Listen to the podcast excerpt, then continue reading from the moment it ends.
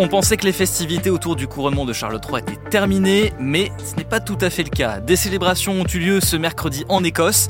Alors, est-ce qu'on peut parler de deuxième couronnement pour Charles III On pose la question à Magali Rangin, chef du service culture et people de bfmtv.com. Au risque de décevoir, ce n'était pas un couronnement à proprement parler, dans la mesure où l'Écosse n'est plus un royaume indépendant depuis euh, son rattachement au Royaume-Uni en 1707. Et donc, le roi n'a pas été couronné. D'ailleurs, la couronne qui lui a été présentée, la couronne d'Écosse, n'a pas été posée sur sa tête. Il s'agissait au cours de cette cérémonie, donc c'était quand même une cérémonie, de présenter au roi les joyaux de la couronne écossaise. Et alors, comment s'est déroulée cette cérémonie? C'était quand même assez solennel parce qu'il y a eu euh, plusieurs processions, donc avec des, euh, des membres de la société civile euh, écossaise, des militaires en kilt, magnifique, et une cérémonie religieuse également dans la cathédrale de Saint-Gilles à Édimbourg, la capitale de l'Écosse. C'était un peu comme la, la cérémonie du couronnement le 6 mai à Westminster, mais bien plus court. Le moment important, le clou de cette cérémonie, c'était la présentation des joyaux de la couronne écossaise, un sceptre et une épée au roi Charles. L'épée qu'ils avaient euh, jusqu'ici était une épée très très ancienne qui datait du XVe siècle.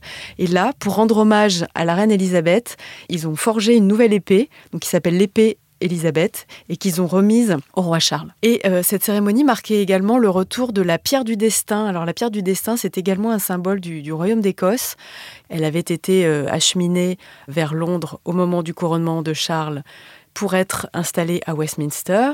Puis elle est revenue évidemment, elle est revenue en Écosse. Et là, elle était, euh, c'était un, accessoire euh, très important de, ce, de cette cérémonie euh, à Édimbourg. Est-ce que tout s'est passé comme prévu? Pas exactement, parce qu'il y avait quelques manifestants anti-monarchie. Alors, pas très nombreux, ils étaient 100, 200 selon le, Télégraphe, le journal britannique.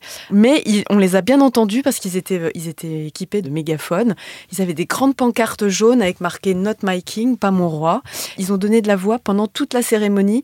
Ils étaient dehors. Euh, à l'extérieur de la cathédrale Saint-Gilles, à scander euh, Not My King, donc pas en permanence, mais euh, assez régulièrement pendant toute la cérémonie. Il faut savoir que l'Écosse, sans être farouchement opposée à la monarchie, est moins pro-monarchie que le reste du pays. C'est-à-dire que environ 60% des, des, Britanniques sont favorables à la monarchie, alors qu'en Écosse, ils ne sont que 45%. Donc ils sont, oui, finalement, ils sont minoritaires, oui.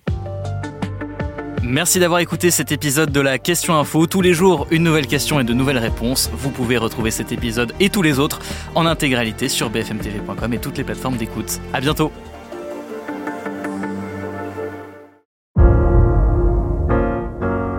Vous avez aimé écouter la Question Info?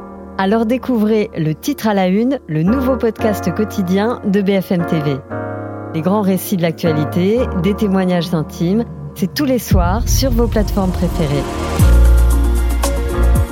À bientôt!